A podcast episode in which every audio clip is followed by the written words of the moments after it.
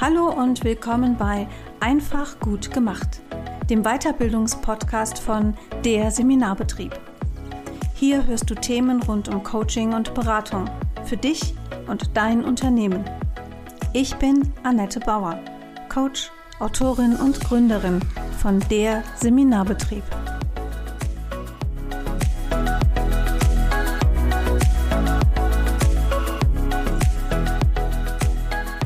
Herzlich willkommen zur nächsten Ausgabe von Einfach gut gemacht, dem Weiterbildungspodcast. Ich freue mich total, dass ich heute einen Gast hier bei mir habe. Eine liebe Kollegin, die eine Fachfrau ist auf einem Gebiet, wovon ich ehrlich gesagt so gut wie gar keine Ahnung habe. Und sie hat kürzlich auch ein Buch dazu geschrieben. Herzlich willkommen, liebe Tanja Klusmann. Herzlichen Dank, liebe Annette. Schön, dass ich hier bin. Ja, das finde ich auch. Tanja, ich habe dein Buch hier neben mir liegen. Das ist im Belz Verlag erschienen und zwar noch echt frisch, letzten Monat erst. Ne? Mai war der Erscheinungstermin. Genau. Ja, und das Buch heißt Praxisbuch Berufliche Freiheit und Erfolg. Coaches mit der Innermetrix Potenzialanalyse professionell begleiten. Es ist wirklich, wie ich finde, also wirklich ein gelungenes Praxisbuch. Also ich bin noch nicht durch, aber ich habe äh, quer gelesen und äh, das erste Drittel auch ähm, Wort für Wort gelesen. sehr gut, sehr weil ich es wirklich sehr, sehr, sehr, sehr, sehr, sehr cool finde. Tanja, du bist jetzt mal für unsere Hörerinnen und Hörer draußen an den Kopfhörern und Lautsprechern. Du bist ursprünglich Diplomkauffrau von Haus aus, du bist zertifizierte Trainerin, du bist Mastercoach und du bist Innermetrix Consultant und du machst deine Trainer- und Coach-Tätigkeit seit 2005, wenn ich das richtig genau, mhm, ganz genau. erforscht genau. habe. Im 17. Jahr jetzt. Wahnsinn, ne? Echt mhm. Wahnsinn.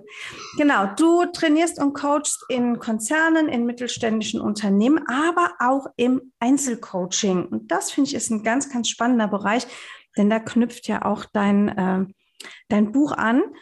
Und gerade diese Ausrichtung auf die berufliche Freiheit, die, ähm, die hat ja so was ganz Besonderes, weil wir kennen alle dieses Sprechen vom, also jetzt in unserer selbstständigen Bubble, vom Herzbusiness und von der Berufung. Und du sagst, ach Mensch, ey, mal ganz unabhängig, du kannst doch auch im Angestelltenverhältnis einfach äh, zufrieden sein, Erfolg haben, deine Freiheit leben. Und ähm, ich habe ein Zitat mitgebracht von dir selber, Tanja. Suche die Freiheit nicht im Außen, du wirst sie in dir selber finden.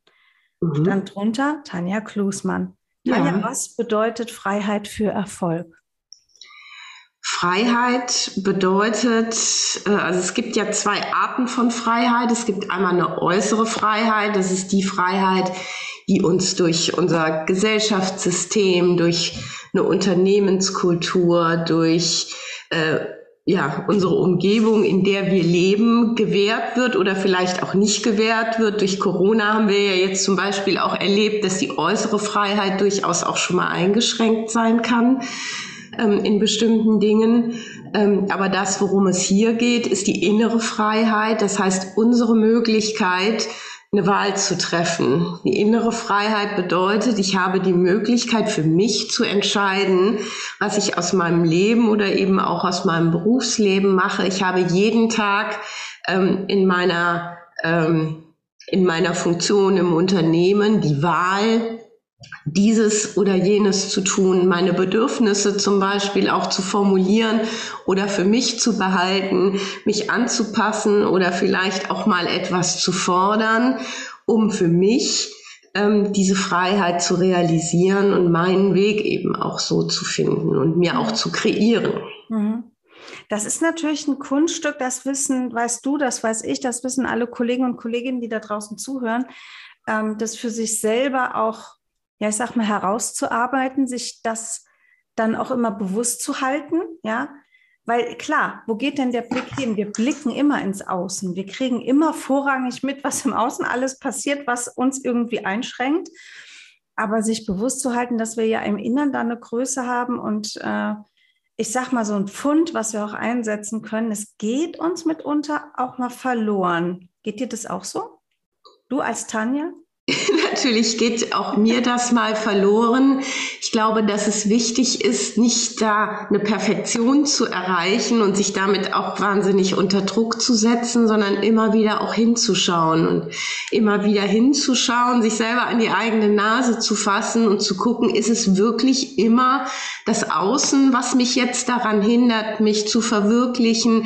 Ist es wirklich nur das Unternehmen, was mich jetzt vielleicht einschränkt, was mir jetzt nicht gestattet, so ganz ich zu sein oder ähm, mein Ding zu machen? Ähm, oder habe ich nicht doch einen viel, viel größeren Rahmen an Möglichkeiten, um äh, um selber auch zu beeinflussen, um selber aufzuzeigen, um selber zu sagen, hallo, ich brauche da was. Hallo, dafür interessiere ich mich jetzt. Und Mensch, das wäre eine Aufgabe, da brenne ich für, da würde ich unbedingt mich gerne einbringen. Mhm. All diese Dinge muss man sich immer wieder auch vor Augen halten und dann kommt einem das auch immer wieder zurück in den Sinn, auch wenn es mal zwischendurch verloren geht, es völlig normal und menschlich ist. Ja, ähm, jetzt hast du, du hast es so schön erklärt und wir wissen es auch alle und wir, wir wissen auch, wie schwer es ist, da allein hinzukommen. Ähm, und wir wissen auch, dass das manchmal gar nicht so leicht ist, das, das bei den Coaches so rauszukitzeln. Jetzt hast du ja eine Methode, eine Methodik irgendwann kennengelernt, wo du gesagt hast, boah, das ist echt cool, damit will ich arbeiten. Und du hast dich zertifizieren lassen als, ich nenne es jetzt mal Inner Matrix Coach. Und die Inner Matrix, das ist eine Potenzialanalyse. Also es wird eine Art Leistungspotenzial gemessen. Ganz genau. Jetzt bin ich ja äh, immer, wenn es so um Analysen geht, Persönlichkeitsstruktur, mich immer so ein bisschen vorsichtig, ja. Da gibt es auch wenig, wenig, wenig, was mich, die Frau Bauer, überzeugt. Aber ich habe das Gefühl, das ist zumindest sehr, sehr spannend, sich das heute von dir mal genauer erklären zu lassen. Also, korrigiere mich, wenn ich das falsch verstanden habe. Das innere, individuelle Leistungspotenzial, worauf sich Innermetrix in der Analyse auch so ein bisschen fokussiert, mhm. betrifft ein bevorzugtes Verhalten, das ich als Annette zeige, mhm. ähm, meine individuellen Motivatoren ja. und meine natürlichen Talente. So, Ganz genau. Jetzt ist ja die spannende Frage, wie geht denn das? Denn es ist doch gar nicht alles messbar. Gerade aus der Begabungsforschung wissen wir ja, es gibt Bereiche, die lassen sich wissenschaftlich fundiert messen mit Testverfahren, mit Fragebögen, die nach einem standardisierten Verfahren aufgesetzt sind und ausgewertet können. Aber es gibt auch Begabungsbereiche zum Beispiel, die können wir nicht über Testverfahren erfassen. Wie geht die, die Innermetrix vor ähm, in den natürlichen Talenten zum Beispiel? Werden dann nur diese Bereiche erfasst, die messbar sind oder geht es da auch um um andere Dinge. Also IQ können wir messen, EQ können wir nicht messen. Und deshalb mhm. ist er ja auch in Fachkreisen dann doch irgendwie noch umstritten, weil man sagt, nee, mhm. können wir aber nicht messen. Mhm. Also äh, erstmals zu dieser skeptisch überhaupt mit solchen äh, Potenzialanalysen äh, zu arbeiten. Das kann ich grundsätzlich nachvollziehen. Zum einen gibt es tatsächlich ja auch vieles, was nicht so sehr wissenschaftlich fundiert ist auf dem Markt und da sollte man auch skeptisch sein. Ähm, zum anderen sprechen wir ähm, in den Innermetrix-Kreisen auch nicht von einer Persönlichkeitsanalyse, weil Persönlichkeit tatsächlich ein so komplexes Gebilde ist, dass da tatsächlich auch nicht alles messbar ist. Ähm, die Innermetrix-Potenzialanalyse, die hat tatsächlich einen sehr beruflichen Schwerpunkt. Also das, was man da misst, ähm, ist vor allen Dingen mit der Zielsetzung, ähm, berufliche äh, Themen eben auch messbar zu machen und äh, vieles in der Persönlichkeit äh, bleibt da auch schon außen vor, wobei natürlich die Dinge, die wir da messen, auch fürs Private nutzbar sind und auch genutzt werden. Aber äh, dennoch äh, ist der, der Schwerpunkt eindeutig beruflich. Um deine Frage jetzt konkret zu beantworten, was die äh, Talente angeht. Also das äh, ist eine Wissenschaft, die ist äh, inzwischen schon fast 100 Jahre alt. Und zwar ähm, gab es einen Wissenschaftler im Zweiten äh, Weltkrieg, äh, der hieß Robert Hartmann. Dr. Robert Hartmann, der hat deutsche Wurzeln und er wurde im Zweiten Weltkrieg ähm, von den Nazis verfolgt, weil er Jude war und ist dann in die USA geflohen. Und aufgrund dieser Erfahrungen mit den Nazis, dass er so darüber nachgedacht hat, Mensch, wie kann jemand nur so böse denken? Mhm. Und was geht in so einem Gehirn vor, dass jemand so böse denkt?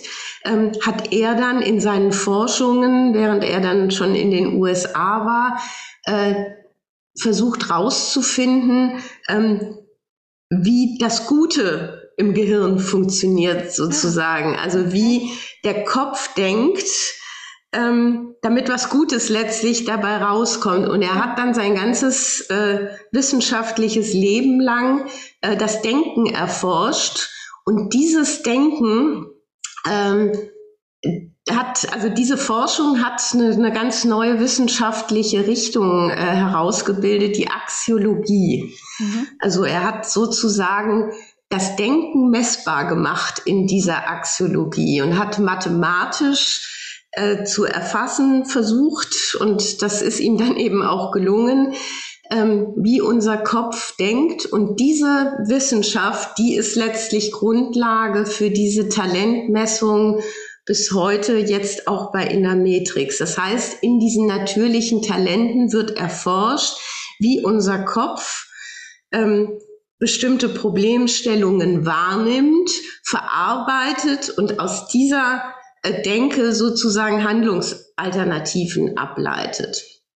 Spannend.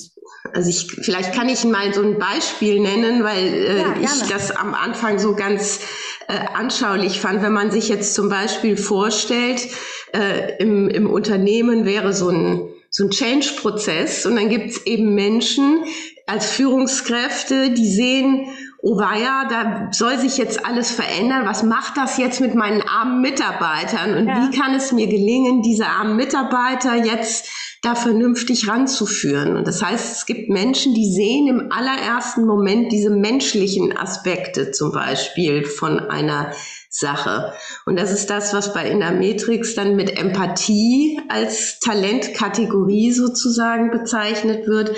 Andere, die sehen dann eher das strategische Vorgehen. Das heißt, der Change-Prozess wird dann sehr strategisch angegangen. Die überlegen sich, Mensch, wie, wie können wir da äh, genau äh, das alles strukturieren und wie können wir so vorgehen, dass es am Ende erfolgreich ist. Aber die übersehen möglicherweise dann die menschlichen Aspekte. Die haben das dann alles hinterher mega äh, konzipiert und ein tolles Konzept entwickelt, aber die Leute sind auf der Strecke geblieben. Mhm. Und dann gibt es als dritte und letzte Kategorie noch die praktischen Denker, das sind die, äh, die sind tolle Manager, die kriegen alles super Schritt für Schritt umgesetzt. Da werden die Ärmel hochgekrempelt und werden konkrete Schritte unternommen. Und die übersehen vielleicht das ganze Konzept, das ganze, die ganze Strategie und gucken nicht ganz so in die Ferne, sind aber mega gute Umsetzer. Mhm. Und je nachdem, wo ich meine Schwerpunkte habe, bin ich vielleicht im Beruf an der einen oder anderen Stelle erfolgreicher. Ja, Ach, spannend. Okay. Erzähl mir mal ein bisschen mehr. Du hast jetzt schon gesagt, wo die wissenschaftlichen Ursprünge so liegen. Wie bist denn du da hingekommen? Wie bist du darüber gestolpert, dass es dieses Innermetrix-Tool gibt als Coach? Ich meine, du warst ja schon genug andere Sachen vorher. Also ich habe das Konzept tatsächlich auch über eine Kollegin kennengelernt und habe das in einem ersten Schritt erstmal selber an mir ausprobiert und habe für mich mal so eine Analyse äh, erstellen lassen und die mit einer Kollegin dann auch besprochen, die schon damit gearbeitet hat.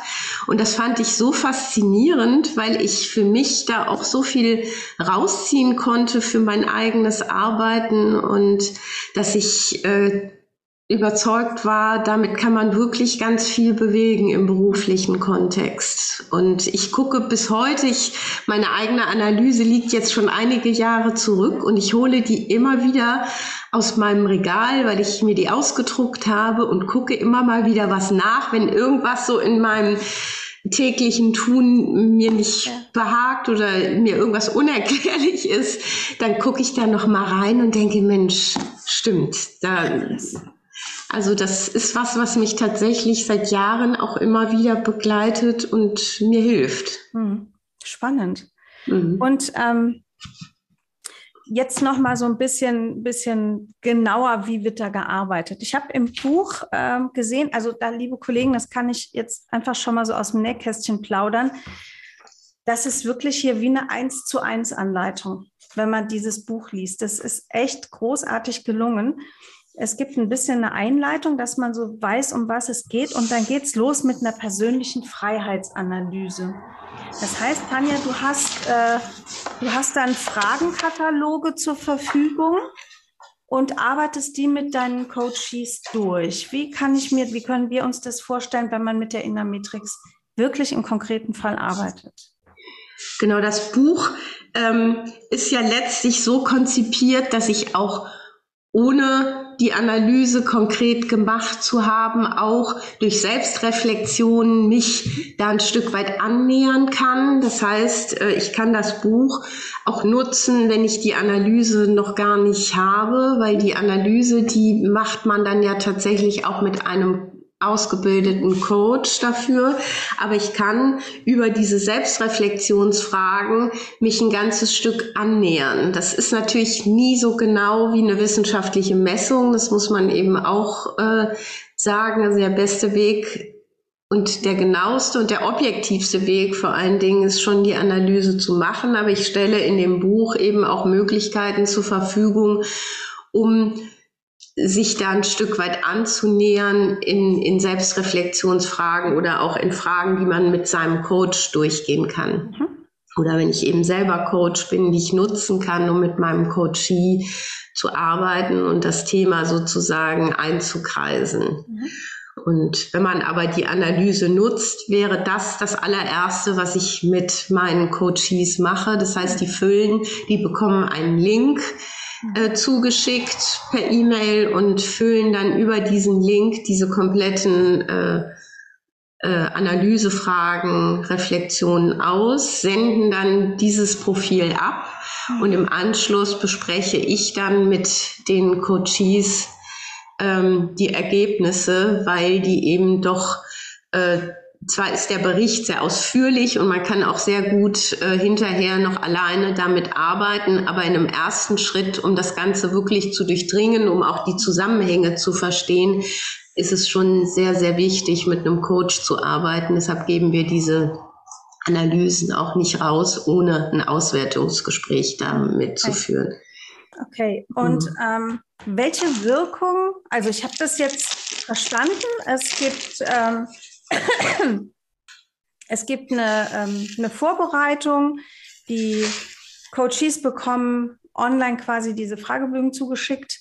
Dann wird die Analyse erstellt und die wird hinterher nachbesprochen.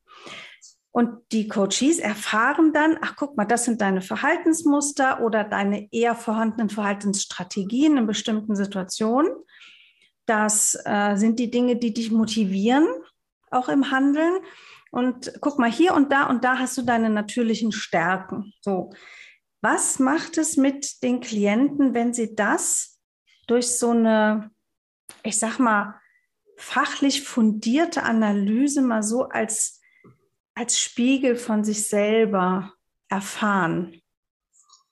Das macht sehr, sehr viel, weil wenn man diese Dinge tatsächlich mal schwarz auf weiß vor sich sieht, manche Dinge, die man vielleicht schon geahnt hat, wo man gedacht hat, naja, wahrscheinlich bin ich eher so und so, ähm, andere Dinge, die einem überhaupt nicht bewusst waren, die einem dann durch so eine Analyse bewusst werden, das ist ein ganz, ganz anderer Effekt, wie wenn ich das jetzt ohne diesen Bericht mit den Leuten bespreche, wenn die Leute das auch über sich selber rausfinden, weil es tatsächlich was sehr Augenöffnendes hat, wenn man das mal so wissenschaftlich analysiert, schwarz auf weiß vor sich sieht. Da werden einem auch bestimmte Zusammenhänge sehr viel eher klar, weil durch diese drei Bereiche, die in dem Bericht letztlich ähm, im besten Fall ja im Ergebnis zu einer Schnittmenge führen sollen.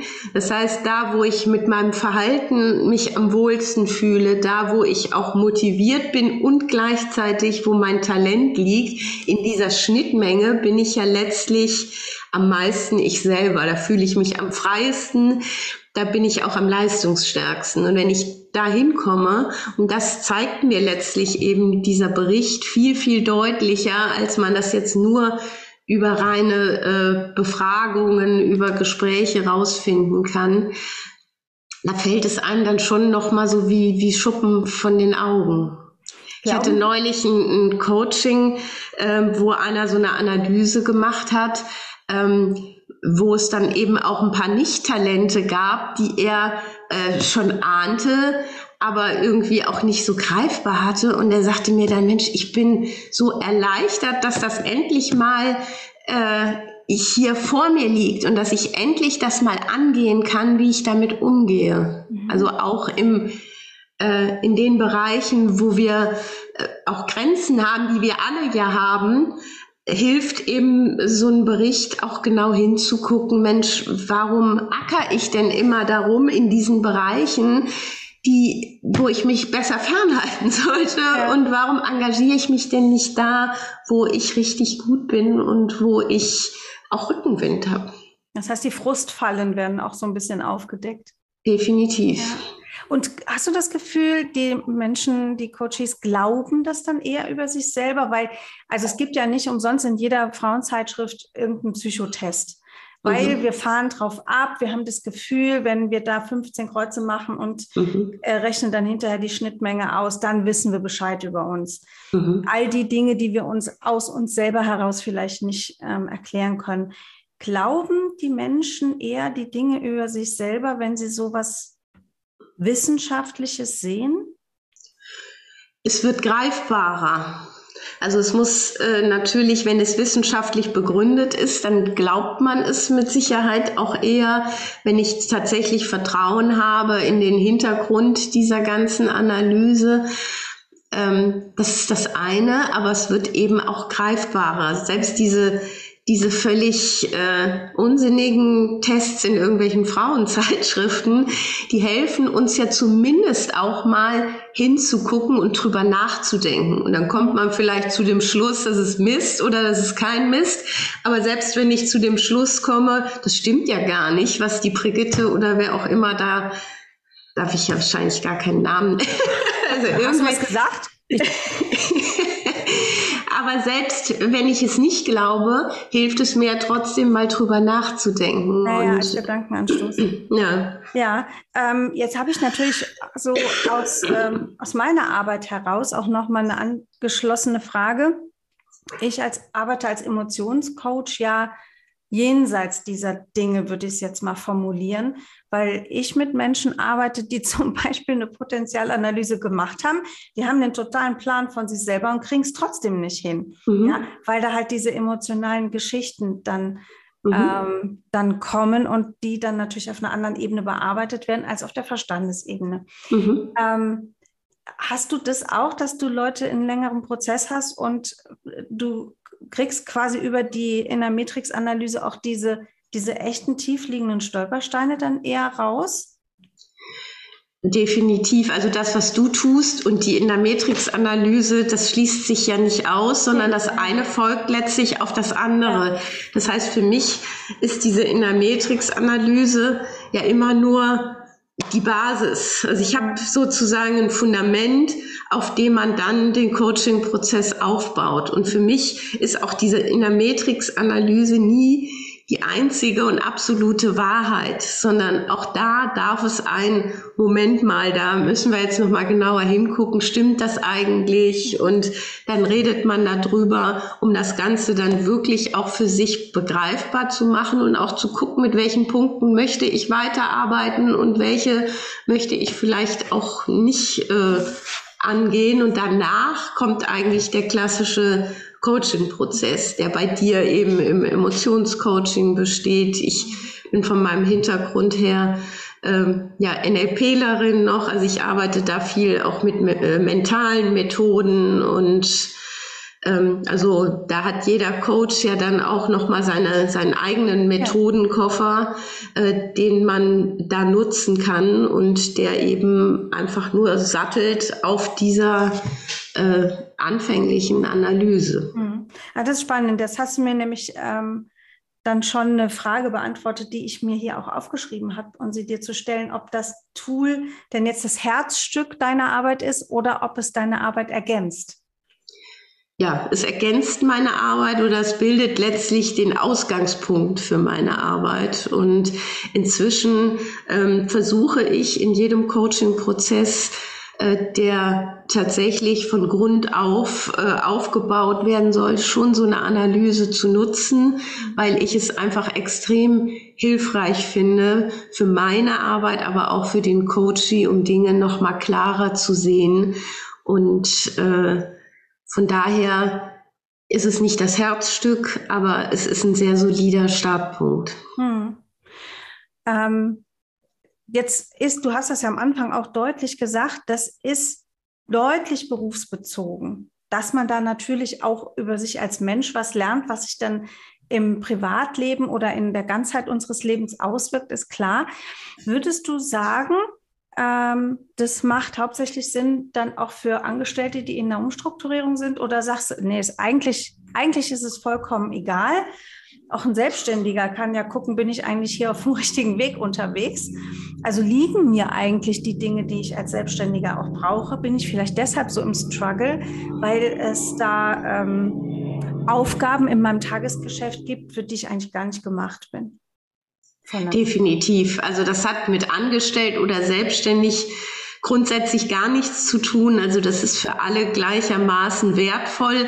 Ich persönlich arbeite tatsächlich sehr viel mit Angestellten, weil da viel Potenzial ist und tatsächlich viele Menschen in ihren Unternehmen nicht immer auch den idealen Nährboden für persönliche Freiheit finden. Das heißt, in Unternehmen ähm, tickt man doch sehr viel noch so, dass man versucht, Menschen in bestimmte Rollen hineinzuentwickeln. Also die klassische Personalentwicklung, die hat oft noch zum Ziel, Menschen so zurecht zu entwickeln, dass sie in die vorgesehene Position möglichst gut reinpassen. Ja, genau. Und und die Führungskraft, die neue Führungskraft kriegt jetzt einen Führungskräftecoach und dann wird das schon klappen. Ne? Genau. Wir haben die und die Anforderungen und jetzt ja. gucken Sie mal, dass Sie das hinbekommen. Und mein Ansatz ist eben ein ganz anderer, zu gucken, was kann ich eigentlich und was will ich eigentlich und wie finde ich dann im Unternehmen meinen Weg. Das heißt, die Grenzen zwischen Funktionen werden dadurch natürlich ein Stück weit aufgeweicht.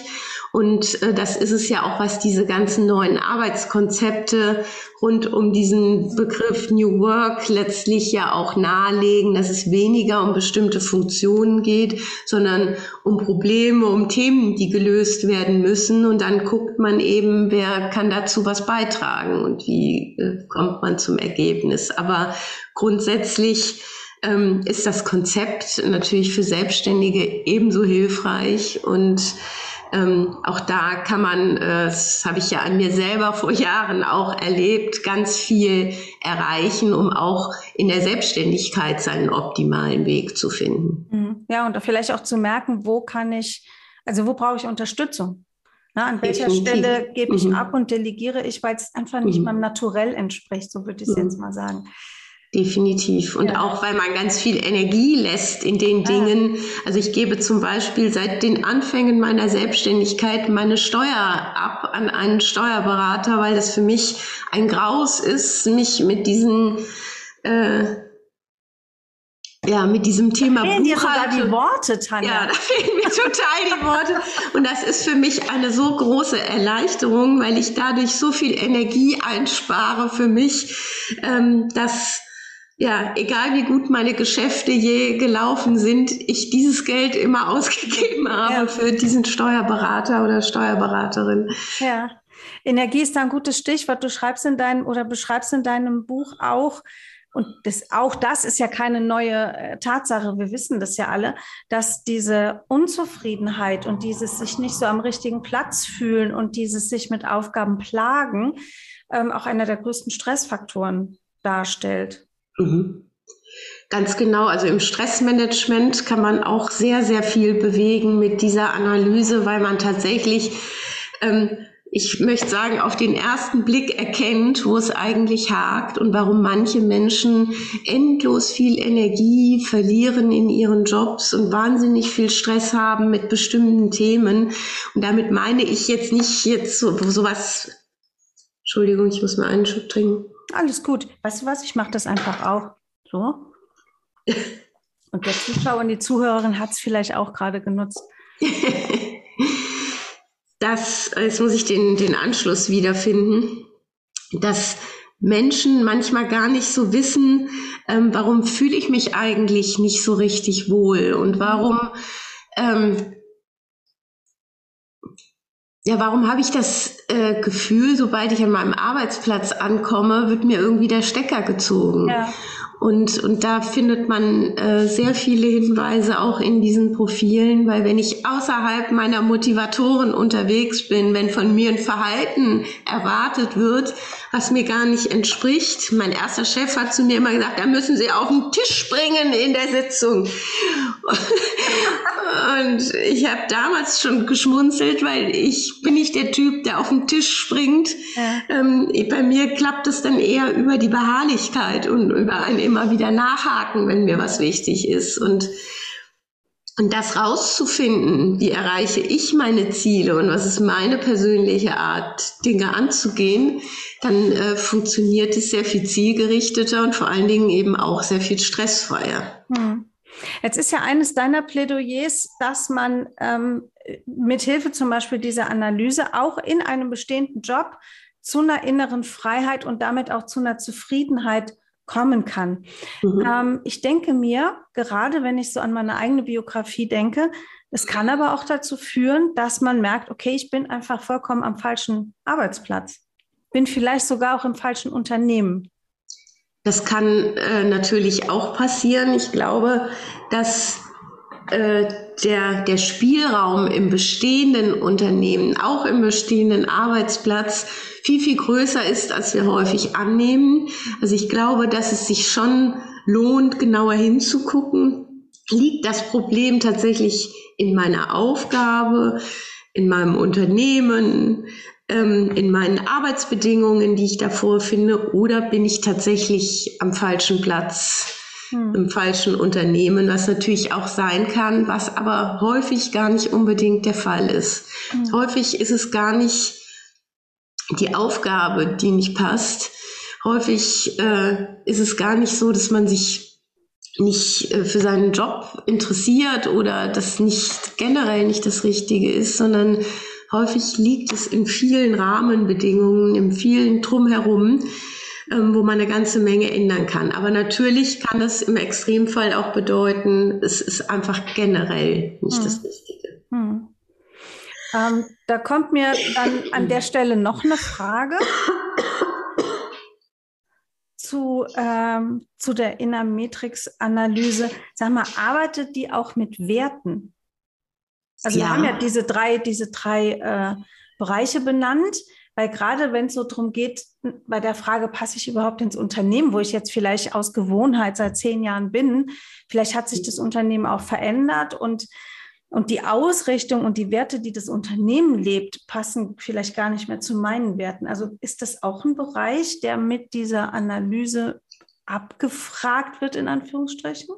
Ja, also die Werte stecken letztlich in dem, was du zu Anfang als Motivatoren bezeichnet hast, also in diesen sieben Grundmotivatoren oder sie werden eben auch die, die Wertehierarchie genannt. Dahinter stecken tatsächlich das, was mir als Mensch bedeutsam ist. Das heißt, ich werde letztlich ja auch durch meine Werte motiviert, um das mal in den Kontext zu bringen. Wenn ich zum Beispiel einen hohen altruistischen Wert habe, das ist eben eins dieser sieben Grundmotive oder Grundwerte, dann äh, ist es mir ein ganz großes Anliegen, anderen zu helfen. Wenn ich jetzt aber in einem Unternehmen bin, was rein betriebswirtschaftlich tickt und wo helfen eher im Hintergrund äh, steht, dann werde ich wahrscheinlich, wenn ich dann extrem hohes Motiv habe, mich da nicht sonderlich wohlfühlen mit diesen Werten, die im Unternehmen gelebt werden.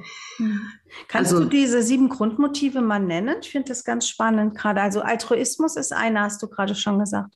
Genau, dann gibt es ein ästhetisches Motiv, da geht es um äh, Harmonie, also Ästhetik nicht nur im, im optischen Sinne, sondern auch im menschlichen Sinne, also ein gutes Miteinander zu haben, aber eben auch eine schöne Umgebung zu haben, wo man arbeitet zum Beispiel. Das heißt, wenn jemand ein hohes ästhetisches Motiv hat und sitzt den ganzen Tag in einem lärmenden Großraumbüro mit wenig Kontakt zu anderen und nur Geschrei um sich herum, dann läuft das eben sehr konträr zu diesem ästhetischen Motiv. Mhm. Also da ist dann eher das nette Büro ähm, mit netten Kollegen zu zweit, zu dritt an einem Holzschreibtisch, wo man ein schönes Bild an der Wand hängen hat, ja. eher die Wohlfühlumgebung. Ja. Und äh, dann gibt es ein wirtschaftliches Motiv, das ist dann dieser, äh, ja, diese Motivation oder Wertigkeit von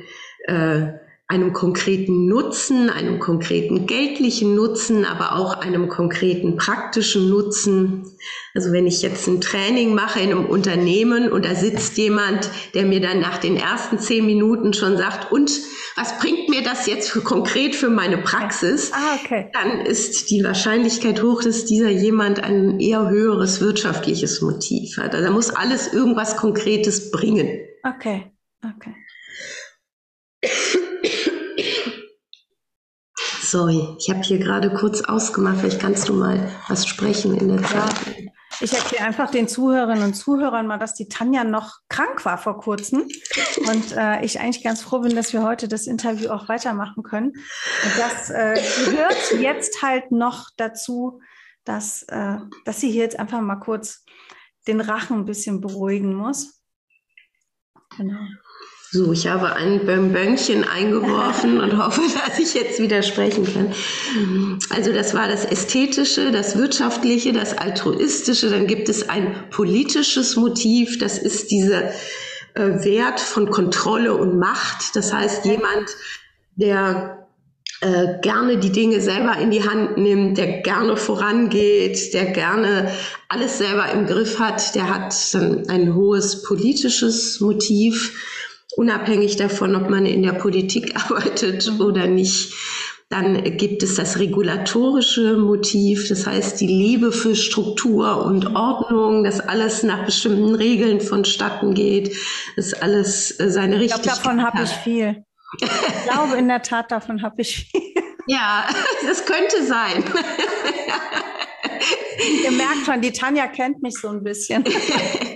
Und das nächste, davon könntest du auch viel haben, das ist das theoretische Motiv. Das heißt, es ist dieses Streben nach mehr Wissen, Dinge zu begreifen, zu durchdringen, ähm, Neues zu lernen. Ähm, das ist das äh, theoretische Motiv. Und jetzt überlege ich gerade, ob ich eins vergessen habe. Waren das sieben? Altruistisch, altruistisch wirtschaftlich, ästhetisch, äh, politisch, dann dieses Ordnungsprinzip und das Wissensprinzip. Sechs. Ich habe sechs gezählt. Ah, das Individualistische. Ah. Das ist das, was bei mir zum Beispiel am stärksten ausgeprägt ist. Ist ja lustig, dass, dass du das vergessen dass hast. Dass ich das ausgerechnet vergessen habe.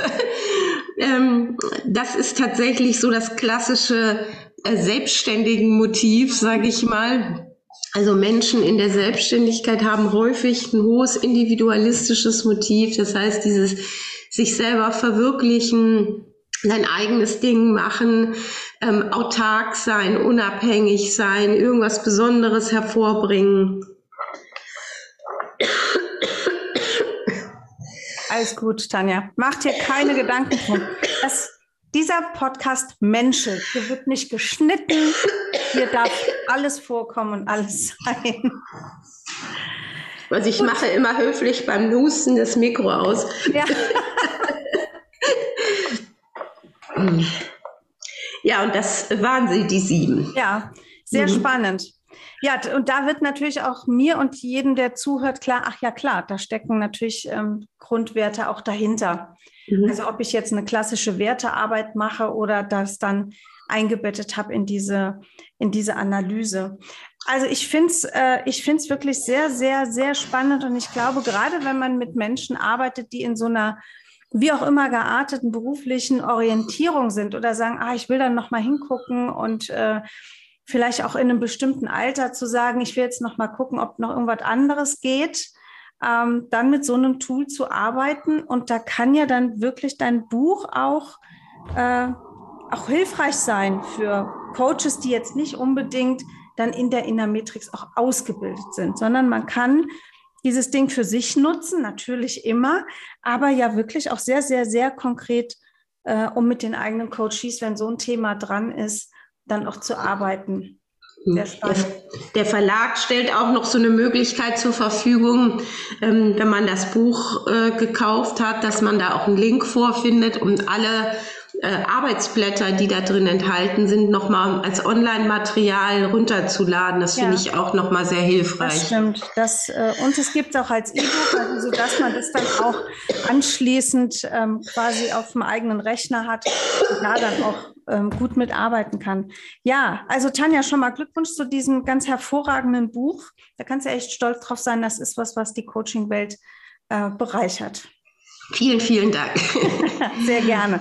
Und ich danke dir auch für das Vorstellen dieser, ähm, dieses Tools, weil ich hatte es, bevor ich dich kannte, echt noch nie gehört. Man kennt ja so die, die Einständ, äh, einschlägigen ähm, Persönlichkeitstest-Tools und man weiß, wenn man jetzt, also ich bin ja kein Business Coach, ich bin in dieser Welt nicht unterwegs, aber selbst ich weiß, es gibt da auch diverse Analyse-Tools, mit denen dann in Personalabteilung oder auch ähm, äh, Coaching mit Menschen im Unternehmen, wenn man da zu einem, zu einem Unternehmen auch als Coach gehört, gearbeitet wird.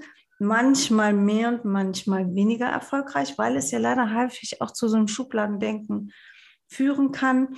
Bei dir fand ich es jetzt sehr erfrischend, dass du sagst, hey, das ist erstmal, das ist ein Einstieg, das ist eine Grundlage und das ist eine Basis, die man schaffen kann, um dann in einem echten Coaching-Prozess auch weiter dann zu arbeiten mit den Ergebnissen. Definitiv. Und es ist tatsächlich auch das Komplexeste von dem, was mir bekannt ist, was im Moment auf dem Markt auch erhältlich ist. Es gibt viele Teilaspekte, aber es ist tatsächlich das Umfassendste in einem Tool, um wirklich da auch äh, sehr, sehr viele Aspekte auch zu bekommen. Hm, sehr, sehr spannend. Wie lange mhm. dauert es, wenn man sich zu so einem Inner Matrix Consultant ausbilden lässt? Das äh, dauert äh, drei, drei, vier Tage. Ich muss jetzt lügen äh, im Einstieg und dann gibt es nochmal, nachdem man dann diese drei, vier Tage gemacht hat, nochmal so einen Nachtag, wo man dann nochmal äh, konkret äh, in die Praxis geht, Fragen beantwortet. Ich glaube, in der Summe sind es vier oder fünf Tage. Mhm. Das heißt, es ist wirklich ein Basistool, denn sein Coaching-Wissen, um dann damit weiterzuarbeiten, das braucht man definitiv. Ich kann jetzt nicht den Inner Matrix Consultant machen Nein. und dann hier als the best äh, Berufsorientierungscoach durch die Welt. Nein, das würde ich nicht empfehlen. ja, ist also, ja auch, das ist ja auch was, was in unserer Branche in, in, in der Tat ab und zu mal laut gesagt werden muss. Mhm. Dass ich eine ganz tolle Weiterbildung machen kann, aber dass ich nun mal eben Handwerkszeug als Voraussetzung brauche. definitiv. Und Innermetrix bietet auch sehr viele Weiterbildungen noch an. Also ich habe da inzwischen auch einiges gemacht an weiteren Aus- und Weiterbildungen von Mastercoach bis Innermetrix Trainer, um eben auch in Gruppen damit gut arbeiten zu können und ähm, dann gibt es Sachen, um in Teams das nutzen zu können, weil das ja auch ein Riesennutzen ist, zu gucken, wie ticken wir als Team, wo sind mögliche Problemfelder, was ist gut abgedeckt, was vielleicht nicht so gut und so weiter. Ach, spannend. Vielleicht auch, um mhm. rauszufinden, ach, guck mal, wenn die zwei einfach mal die Zuständigkeit tauschen, dann fluppt das alles viel besser, weil das eher ihrer Persönlichkeit, ihrem Naturell, ihrer Begabung entspricht. Zum Beispiel, ja. oder dass man eben auch, äh, was äh, diese persönlichen Themen angeht, es sind ja nicht immer nur die Aufgaben, die dann getauscht werden müssen, sondern der eine äh, kann vielleicht besonders gut mit Menschen, dann kümmert der sich vielleicht dann um die Gespräche, der andere dass man da einfach auch ein bisschen weicher wird und Aufgaben entsprechend besser aufteilt. Oder dass man auch feststellt, wir haben hier im Team niemanden für irgendwas Bestimmtes, was wir aber unbedingt brauchen. Das heißt, das können wir intern gar nicht abdecken. Und wenn mal wieder jemand eingestellt wird, dann müssen wir da echt drauf achten, ja. dass wir das bekommen. Sehr cool. Ach, Tanja, sehr bereichernd. Ich danke dir. Das war mal echt so eine ganz andere Podcast-Folge. Am Ende der Interviews habe ich immer drei Fragen für meine Gäste. Das sind immer die gleichen Fragen und auch immer noch mal sehr, sehr, sehr spannend, was da so kommt. Es ist ja ein Weiterbildungspodcast. Wir hatten heute auch eigentlich ein Weiterbildungsthema, ein ganz klassisches. Und jetzt ist meine Frage an dich, liebe Tanja, was ist denn deine aktuelle Weiterbildung oder was war die letzte? Meine letzte Weiterbildung war eine Weiterbildung, wie ich Online-Seminare noch lebendiger gestalten kann. Und außerdem mache ich gerade noch eine Social Media Challenge bei unserem gemeinsamen Kollegen und Freund Christoph. Und ja, das sind so die Dinge, mit denen ich mich aktuell gerade beschäftige. Ja, du bist auch viel online unterwegs, ne? Mit deinen auch, auch Trainings in der Tat hast du auch während Corona ähm, online gemacht. Ne? Ja. das hat am Anfang einen Moment gedauert, bis alle Kunden das auf online umgestellt haben. Aber dann habe ich sehr viel online gemacht. Inzwischen äh, möchte ich sagen, mache ich zum Glück wieder mehr Präsenz, weil ich äh, liebe Präsenzveranstaltungen. Ich mache auch gerne Online-Veranstaltungen, aber ich freue mich, wenn es eine gute Mischung aus beidem ist, muss ich ja, ehrlich sagen. Das glaube ich. Tanja, ähm, Lesen ist auch weiterbilden. Was liest du aktuell? Und da darfst du uns gerne erzählen, was hat denn die private Tanja auf dem Nachttisch liegen und was liest die berufliche Tanja gerade zur Weiterbildung? Also die äh, private Tanja hat sich gerade äh, ausgeliehen, die Biografie von Michelle Obama, die ich schon ah. lange lesen wollte. Da fange ich, fange ich jetzt gerade mit an. weil da habe ich so viel äh, Gutes gehört, dass das wirklich sehr spannend ist, das Buch. Das ja. möchte ich jetzt lesen. Und die berufliche Tanja liest eigentlich noch mehr als die private Tanja, muss ich sagen. Kenn ich. Also, das ist ein leidiges Thema. Ich lese hm. seit Monaten einen Roman. Immer wenn ich ihn in die Hand nehme, sage ich, das ist das beste Buch seit 20 Jahren. Aber meinst du, ich würde das Ding zu Ende kriegen? Hm, ja, ja, das kenne ich auch, weil mir immer wieder so berufliche Bücher in die Hände ja. fallen, wo ich denke, oh, spannend, das musst du mal lesen. Und äh, beruflich lese ich gerade in einem Buch mit buddhistischen Achtsamkeitsmethoden. Oh, sehr löblich. Mhm. Mensch, Leute, was die Frau tolle Sachen liest. So, Tanja, letzte Frage für heute. Was wünschst du dir für die Welt? Ich wünsche mir für die Welt im Moment vor allen Dingen Frieden. Das äh, wird wahrscheinlich im Moment der Wunsch von, von den allermeisten sein, weil äh, ja gerade in meiner Generation hat man das Thema Krieg so unmittelbar nie so richtig erlebt. Und von daher finde ich das schon äh, ja im negativen Sinne extrem neu und erschütterlich. Hm stimmt. Ja. Da darf man sich sowas wünschen. Und ja, ich glaube wirklich, das, das spricht so was Wahres an, dass unsere Generation, wir hatten das Glück, sowas nicht zu erleben und werden jetzt auf eine Art damit konfrontiert, die ist ja auch neu, weil dieser Krieg mitten in Europa ähm, ja auch über die Medien so, so in unserem Wohnzimmer ist. Ne? Also früher, wenn, wenn auch im Zweiten Weltkrieg gibt es Erzählungen, dass Menschen vom Krieg wenig mitbekommen haben, weil sie in sehr ländlich geprägten, abgelegenen Gegenden waren. Und wir ähm, holen uns das übers Handy und über die Abendnachrichten ähm, halt wirklich auch teilweise mit ins Bett. Ja, ein schöner Wunsch. Liebe Tanja, ich danke dir, dass du dir die Zeit genommen hast, heute hier im Podcast zu sein und der Community ein bisschen was äh, zu der Innermatrix Potenzialanalyse zu erzählen. Dein Buch werden wir verlinken in den Show Notes, auch deine Website, wenn irgendeiner der Coaching-Kollegen oder Innen da draußen denkt, das war aber spannend. So eine Analyse möchte ich auch mal gerne haben.